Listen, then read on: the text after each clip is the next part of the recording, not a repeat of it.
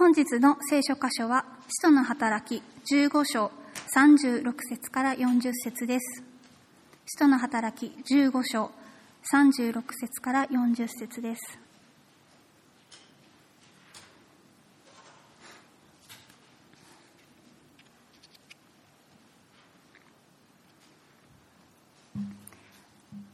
それではお読みいたします。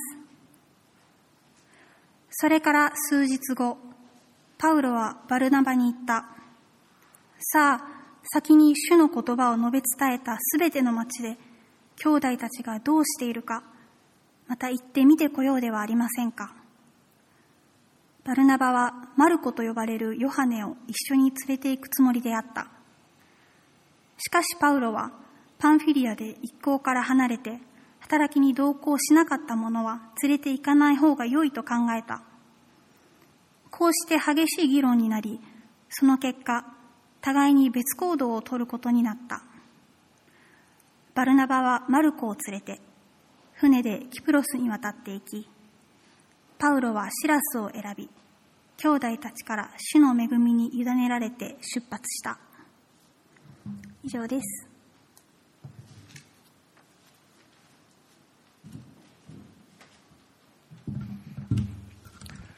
え、皆様、おはようございます。え、今週からマルコの福音書に入っていきたいと思います。え、今日はマルコという人物を皆さんと共に見ていきたいと思います。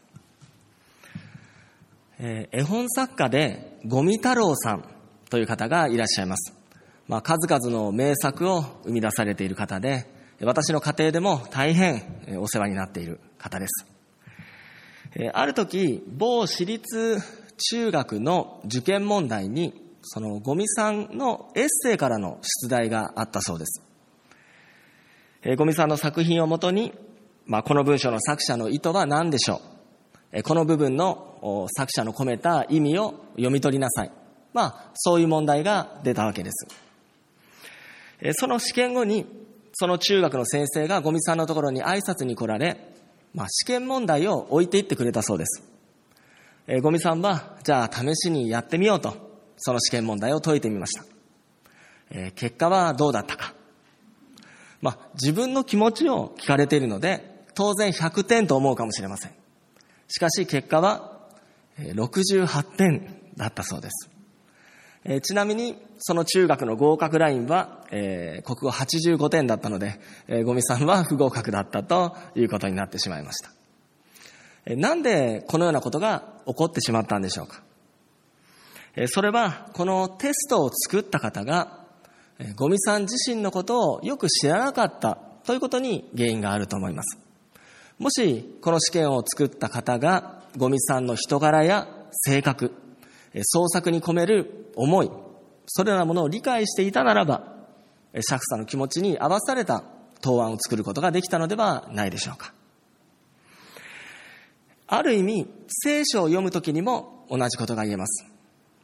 聖書は神様の霊感によって書かれた書物です。えー、作者は神様ですけれども、それぞれの書簡には著者がいるわけです。まあ、その著者の内側に神様が働いてくださったという意味が神の霊感に書かれて、神の霊感によって書かれたという意味になります。えつまり、それぞれの著者は自分の意図と目的を持ってそれぞれの聖書の書簡を書いているわけです。つまり私たちが、うん、時に自分の感覚で聖書を読んでしまうと、その著者の意図と違うメッセージを受け取ってしまうことがあるということです。えー、私たちは聖書の真理を読み取るとき、まず、まあ、著者自身のことを知る必要があると言えると思います。えー、これからはマルコの福音書を順番に見ていきますけれども、今日はマルコという人物がどのような人物であったのか、そのことを少し見ていきたいと思います。えー、ヘブル書の中に彼はマルコと呼ばれるヨハネというふうに書かれています。マルコはギリシャ語の名前で、まあ、ヨハネはヘブル語の名前になります。まあ、当時二つの名を持って使い分けるということはよくあったそうです。えー、現代では、え、十二弟子の、えー、使徒ヨハネと区別するために、まあ、彼のことをマルコと呼ぶことが一般的になっています。え今日はマルコとはという題で3つのポイントで見ていきたいと思います。まず1つ目のポイントです。マルコの人物像を少し探っていきたいと思います。え家族と交友関係ですね。えマルコの父親の、父親についての記述は聖書には書かれていません。なので、おそらくマルコが幼い時に父親は亡くなっていたと考えられます。え母親はマリアという人物で、初期の時代からイエス・キリストを救い主として信じていたクリスチャンであったことがわかります。また、この母親のマリアの家はエルサレムにあり、まあ、初代教会の集会のためにも用いられていたことが分かっています。使徒の十二章に、この家には大勢の人が集まり、また女中もいたというふうに書かれているので、まあ、大きく裕福な家であったと思われます。一説では、えー、イエス様が最後の晩餐を行ったのも、このマリアの家だったという学者もいます。まあ、これは推測に過ぎませんけれども、このように母親がクリスチャンであり、まあ、家でも集会をしていたので、マルコは早くから福音に触れて、福音を信じ、クリスチャンとして、共に集会に参加していたと思われます。そして彼は十二弟子たちとも交流があったと思われます。特にペテロとは指定関係とも言える近しい関係にありました。えなぜなら、え第一ペテロの手紙の中で、えペテロはマルコのことを私の子というふうに呼んでいるからです。えまた、パウロとチームを組み、伝道旅行を行ったバルナバはマルコのいとこになります。え続いて、え執筆年内と書いた経緯というところを見ていきたいと思います。え執筆年代ですね。え伝承では、マルコはペテロの晩年に彼の通訳として働いたという記録が残っています。えマルコはこの時期に使徒ペテロの述べ伝えた内容をもとにこのマルコの福音書を書き上げたと考えられています。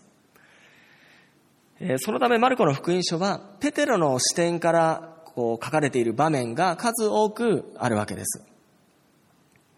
そして執筆年代は、ペテロがローマ皇帝ネロによって、まあ、殺され殉教したのが、紀元64年頃と言われているので、その少し前の紀元55年から59年の間に、このマルコの福音書は書かれたと言われています。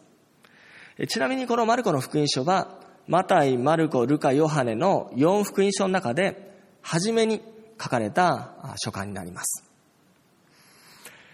そして対象です。マルコはこの福音書を違法人に向けて書いています。まあ、よく何でもそうですけれども、書物というものは出だしが重要であるということがよく言われます。えー、序文で読んでいる人の興味を引きつければ、まあ、その後も読んでもらえるからなんですね。でよく日本人は聖書を読んでくださいと聖書を渡されると、新約聖書はマタイの福音書から読み始めることが多いと思います。しかしこれが多くの日本人にとって、まあ、つまずきとなってしまうことがあるわけです。それはなぜか。マタイの福音書は、系図からこういきなり始まるからなんです。まあ、知らない人の名前の羅列からこう延々と始まっていくと。まあ、多くの日本人の人が少しここでつまずいてしまうわけです。そもそもなぜマタイの福音書が系図から書かれているんでしょうかそれはマタイはマタイの福音書をユダヤ人を対象にして書き上げたからなんです。ユダヤ人というのは系図が大好きなんです。なので、初めに系図を持ってくることは、ユダヤ人が興味が惹かれる最高の導入になったわけです。まあ、しかし、それが皮肉なことに、日本人にとっては、まあ、少しつまずきのもとになってしまっている、と言えます。しかし、このマルコの福音書は、違法人に向けて書かれた書物になります。なので内容を見ると、えー、系図が省略されているんです。非常に読みやすい。そして、旧約聖書の知識がなくても、内容を読み取れるようにこう書かれているわけです。つまり最初にうん聖書を読む方に進めるときは、まあ、新約聖書はマタイでなくマルコを進めた方がその人は聖書の内容を読み取れると思います。そして三つ目の特徴です。マルコの福音書の特徴は力強さと簡潔さです。えイエス様の教えじゃなくて行動が、行動に強調点が置かれていて、まあ、奇跡の記述が多いことがわかります。また目撃者の証言が、まあ、本当にリアリティを持って書かれているのもマルコの福音書の特徴の一つです。そして、すぐ、すぐにというギリシャ語のユーセイスという言葉が42回もこの書簡には使われています。つまりこうすぐにすぐにこうすごいスピード感のあふれる文章で書かれているということです。そして文体は簡潔で4つの福音書の中で一番内容がこう短い書簡がマルコの福音書になっています。つまりマルコの福音書は簡潔にイエス・キリストの十字架の救いを違法人に伝えるために書かれた書物であるということです。では、三つ目のポイントで、聖書に書かれているマルコの記述から彼の失敗と成長について見ていきたいと思います。マルコはその信仰生活の中で大きな挫折を経験しました。それは使徒13章に書かれている宣教旅行でのことでした。マルコはパウロとバルナバの助手として小アジアに向けた第一次伝道旅行に、えー、共に、えー、同行します。えー、使徒の働きには、こう助手のヨハネと書いてありますけれども、これはマルコのことになります。この旅行が行われたのは紀元46年頃だと言われているんですけれども、しかしマルコは途中で、その旅行から離脱して、エルサレムに勝手に帰ってしまうんです。その理由とは何か。諸説あるんですけれども、まエルサレムに残してきた母親のことが気がかりになってホームシックになってしまったという学者もいます。またある人は、あマルコはバルナバがリーダーと思って、リーダーだと思ってついてきたのに、パウロがリーダーであったことへの不満を募らせて帰ってしまったという人もいます。しかし、最も有力な説は、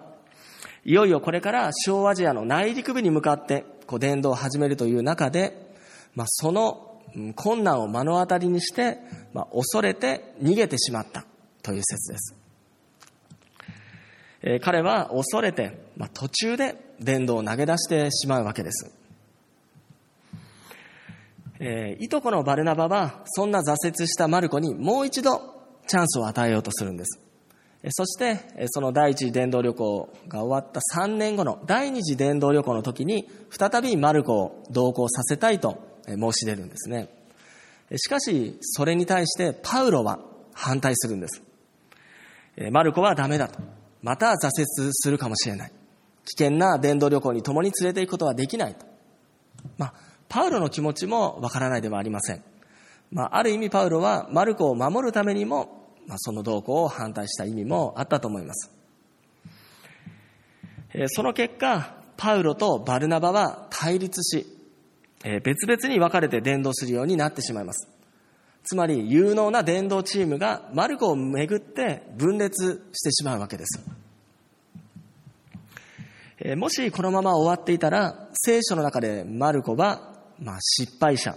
またパウロとバルナバの間を引き裂いた人物として名を残すことになってしまっていたと思います。そしてこの事件を境に、マルコは一度表舞台から姿を消すんです。それから約10年後、マルコは再び新約聖書の中にまた登場するんです。そして驚くことに、その時は以前の評価と180度違う姿で描かれているんです。えー、パウロに伝道旅行の同行を拒否されてから約10年後、パウロがローマの獄中からコロサイの教会に手紙を書き送ったコロサイ人への手紙の中で、パウロはマルコと共にいたと書かれているんです。つまり、パウロはマルコと伝道を共にして、ローマに向かい、そこで捕まって投獄されたということです。二人はチームになって伝道していたということです。また、同じ獄中からピレモン、え書いた手紙、ピレモンへの手紙を書いたとき、パウロはマルコを道路者というふうに呼んでいるわけです。また、パウロの晩年、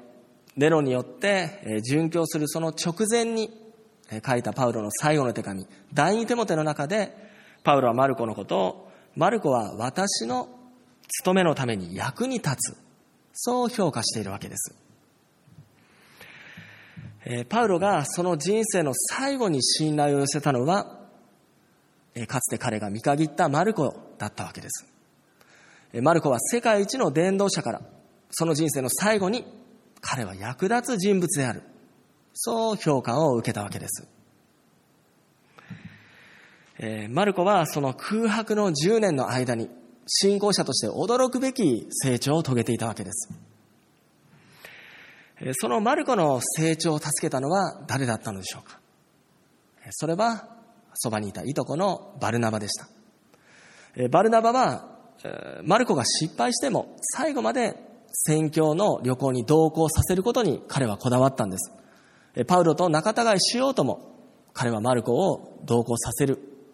そのことを貫いたわけです。それは単にマルコがこういとこだったからであるという理由だければなかったと思います。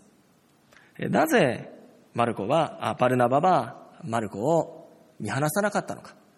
それはバルナバはマルコの中にこの先成長して神様に用いられる器になるという可能性を見出していたからです。慰めの子という名前が表す通りに、バルナバはマルコを慰め、励まし、神様の素晴らしい移り、え器へと作り変える、その成長を手助けしていたということです。私たちは今日、このバルナバの姿から学ぶものでありたいと思います。聖書には、私たち一人一人は神の作品として作られた存在であると書かれています。まあ、注目すべきは作品という言葉です。製品ではないわけです。えー、製品とはどのようなものか。まあ、それは、まあ、何かこう、ペットボトルのような、こう、大量生産されるもののことを言います。そして製、製品はどこに価値が置かれるのか。それは、一つ一つ同じであることに価値が置かれます。まあ、少しこう、不良品が出たら、それは廃棄されて、捨てられてしまうからです。では、作品というものは、どこに価値が置かれるんでしょうかそれは一つ一つ違うことに価値が置かれます。えー、つまり私たちはそれぞれ神の作品として作られ、違った賜物、能力、才能を与えられている存在であると聖書は教えているわけです。そしてもし私たちが誰かを教え、育てる立場にあるならば、大切なことは、その人の神の作品としての個性を見つけ、その可能性を引き出してあげるということです。教育という言葉は、英語で education という言葉です。えー、そして動詞は educate という言葉で、一説によると、これは引き出すという意味があるそうです。つまり、その意味で考えるならば、教育とは、周りの大人や先生がその子供の中にある神様に与えられた能力から才能を引き出してあげるという意味になります。これは大人同士の関係でもそうだと思います。ある人はこう言いました。私が人にしてあげられる最大の親切は自分の持っている良いものを与えることではないと。相手の良いものを引き出してあげることなんだと。そして時に大切なことは、その人の今の状態ではなく、その人の可能性に目を留めてあげるということです。私たちの目標であるイエス様はまさに弟子たちにそのような視線を持って接したわけです。弟子たちは決して清廉潔白な優秀な人物ではなかったわけです。よく絵画とかでは何かこう、清潔そうな、え、品性のありそうな人物として描かれることがありますけれども、実際の弟子たちは違っていたと思います。荒くれ者の漁師、また武力でローマに対抗しようと、えー、していた血気盛んな元熱心党員、また罪人の元酒税人、そのような人たちの集まりだったわけです。そして彼らはイエス様が十字架につく直前まで、この中で一番誰が偉いんだ。それを言い争うような人たちであったということです。しかしイエス様は彼らと接する中で、その時点の彼らの状態に目を留めていたわけではなかったということです。イエス様は彼らの中に埋もれていた神の作品としての可能性とその賜物に目を留めていたわけです。そしてイエス様は時に弟子たちを叱責し、時に励まし、慰め、彼らのうちにある神の作品としての輝きを解き放っていったわけです。弟子たちはその後、福音を全世界に伝えていく、そのような偉大な働きのために整えられ、用いられる人物となっていったわけです。えー、私たちも、えー、それぞれ誰かの成長に関わる立場に置かれていると思います。夫や妻、子供、孫、部下、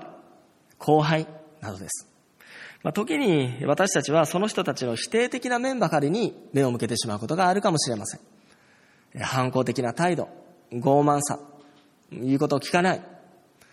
しかし、そのような時こそ私たちはその人の内にある神の作品としての輝き、可能性に目を留めるものでありたいと思います。神様から預けられ、与えられた子供の中に、孫の中に、神の作品としての賜物能力を見出し引き出すものでありたいと思います。また、神様が与えてくださった部下や生徒の中に、神様がデザインされた最高の形を見出していくものでありたいと思います。また、神様が引き合わせてくださった伴侶の中に、神様がデザインしようとなされている最高の形を見出すものでありたいと思います。私たちが周りの人にそのような視点を持って接することができるならば、その人にある神の形は解き放たれていくのです。えー、イギリスのある家庭で母親は赤ん坊の頃から息子にこう言葉をかけ続けていたそうです。え世界があなたの成長を待っているのよ。すごい肯定的な言葉だと思います。えその息子は成長してどのような人物になったのでしょうか。彼は大きくなると世界中で貧しい人たちを助けるプロテスタントの団体、救世軍の創始者となります。彼の名前はウィリアム・ブースという人です。また、ある女性がいました。彼女は若い時に結核という病にかかり、長い間、病院のベッドの上で生活をしていました。えー、彼女はいつ病気が治るかもわからない。自分なんて生きている価値などあるのだろうか。そう思うようになっていました。しかし、そんな時に、後に夫となる男性が病室に何度も来て、彼女に励ましの言葉をかけてくれたそうです。で、彼女はある時聞いたそうです。なんであなたは私にそこまでしてくれるんですかと。すると彼はこう言うんです。あなたはいつか大きなことをする人だから。あなたはいつか大きなことを成し遂げる人だから。まあ、それを聞いたとき、その女性は、この人は何を言ってるんだろうと。私は一生病院で寝たきりかもしれない。この人は少し頭がおかしいのではないか。そう思ったそうです。しかし、何度もそのような言葉をかけられる中で、自分の内側に新しい力が湧いてくるのを彼女は感じたそうです。えそして彼女は、その後病気と戦いながら、クリスチャン作家として、氷点、塩刈峠など、人々に大きな感動を与える作品を作っていきます。彼女の名前は三浦綾子さんという方です。後に夫となった三代さんは、病気の中にいる彼女の中に、神の作品としての輝きを見出し、その可能性を引き出したということです。私たちもイエス・キリストのように、バルナバのように、うちに住まわれる精霊の思いに合わされ、イエス様の思いに合わされ、周りの人たちに目を向けるものでありたいと思います。周りの人の内側にある神の作品としての輝きに目を留め、それを引き出すものでありたいと思います。そのことに関わることができたとき、私たちは大きな喜びを得ることができます。最後に一つのエピソードを紹介したいと思います。えある青年が日本のある山の頂上にある観光地を訪れた時のことです。その山の頂上から見る景色は本当に息を飲むような絶景だったそうです。そしてその見晴らし台の一角に、まあ、お土産屋さんがこう並んでいました。彼が覗くと、そのお店の一つに、小鳥を売っているおじさんのお店があったそうです。おじさんのお店には、こう、カゴの中に入った小鳥が山のように積まれています。え青年は、ちょうど、こう、小鳥をペットとして飼いたいと思っていたので、おじさんに聞くんです。えこの鳥は1羽いくらですか？これはね、100円だよ。あ、それは安いですね。1羽ください。そして彼がその鳥かご、鳥を買って鳥かごを持っていこうとすると、おじさんがこう言うんですね。あ、終わったら鳥かごは返してちょうだいねと。青年はうんと思ったんです。そしておじさんに言います。おじさん、僕はこの小鳥を食べるためでなくて、家でペットとして飼うために買ったんですと。これを、カゴ返したら、あの、小鳥家まで持って帰れないじゃないですかと。するとおじさん言うんです。いや、違う違う。この鳥はね、持って帰るためじゃなくて、そこから逃がすために売ってるんだよと。で青年は、はぁと思ったそうです。なんで逃がすための鳥をわざわざ売ってるんだと。そんなの詐欺じゃないかと。まあ、好きあらば、こう、おじさんの元からこう逃げてしまおうかとも思ったんですけれども、まあ、おじさんの手前、そうもいかず、まあ、しぶしぶ、まあ、彼はおじさんの言う通りにしたわけです。そして彼は崖の前に立ち、小鳥と自由と隔てていたその籠の戸を開けます。中の小鳥は警戒しながら、鳥籠の前に来て、そして高らかにさえずりながら飛び立っていきます。そして鳥は、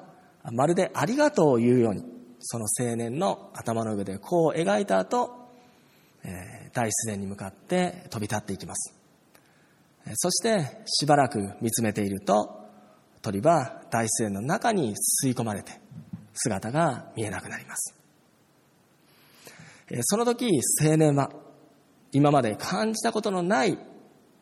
感動に襲われている自分自身に出会ったそうです。それはなぜかそれは彼は生まれて初めて何かを自由にするその喜びを知ったからです。この喜びそれは私たちが人の成長に関わるとき、人の中に埋もれている神の作品としての輝きを解き放つときに体験することができる喜びでもあります。え私たちもバルナバがマルコに示したようにイエス様の思いに合わされて周りの人たちに接していくものでありたいと思います。その人のうちにある神様の輝き、解き放っていく、そのようなものでありたいと思います。えー、今日はマルコの福音書について、えー、見てきました。マルコという人物にスポットを当てていきました。その後、変えられたマルコは、初代教会で伝道師として大きな働きをします。そして伝承によると、62年、エジプトのアレキサンドリアで伝道師、殉教したと言われています。今日見てきたように、マルコの家庭環境、書かれた背景、彼の挫折と成長、そして最後を知るときに、私たちは、マルコが何を伝えたかったか、それをより深く知ることができるようになっていくと思います。次回からマルコが私たちにどうしても伝えたかったイエス・キリストの生涯を共に見ていきたいと思います。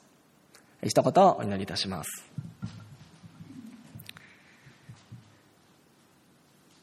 天にいらっしゃる主なる神様、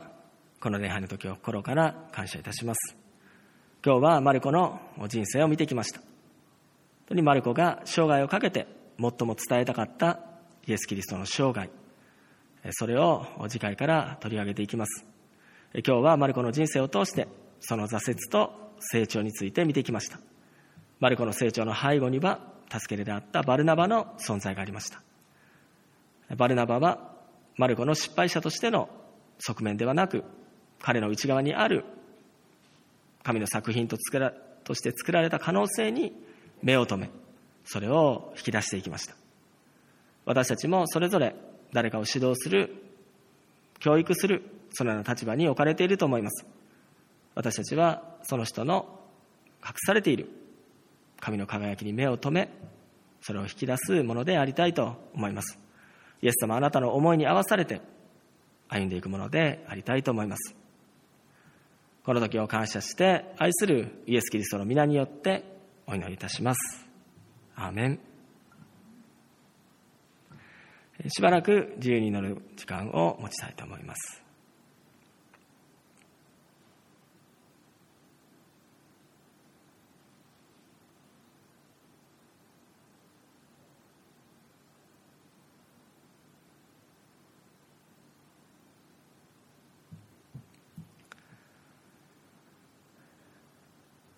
では、最後に祝福のお祈りをいたします。